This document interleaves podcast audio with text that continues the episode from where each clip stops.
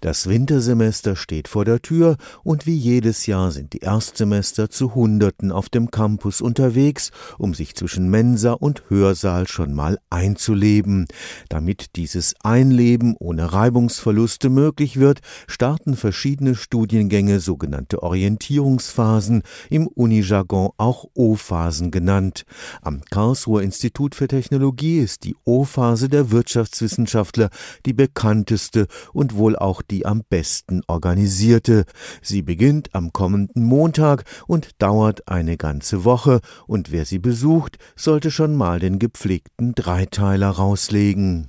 Wir haben eine Empfehlung herausgegeben, und zwar zwischen Business Casual und Smart Casual. Und ja, da legen wir schon Wert drauf, dass es dann auch so umgesetzt wird. Katrin Gförer gehört zu den Organisatoren der O-Phase der Fachschaft der Wirtschaftswissenschaften. Ein Dresscode ist für sie ebenso selbstverständlich wie für ihren Fachschaftskollegen Justus Holsten. Schließlich sollen die Erstsemester gleich zu Beginn des Studiums lernen, dass gutes Aussehen die Karriere fördert. Es ist so, dass wir vor allem am O-Phasen Montag auch von wichtigen Unternehmen und Partnern aus der Wirtschaft auch betreut werden und unterstützt werden. Zum Beispiel die Leute wird da sein und unser Stipendienprogramm Ingenieur Engineer Your Career ist auch dabei und deswegen ist natürlich vor diesen Wirtschaftspartnern auch wichtig, vernünftig auszusehen.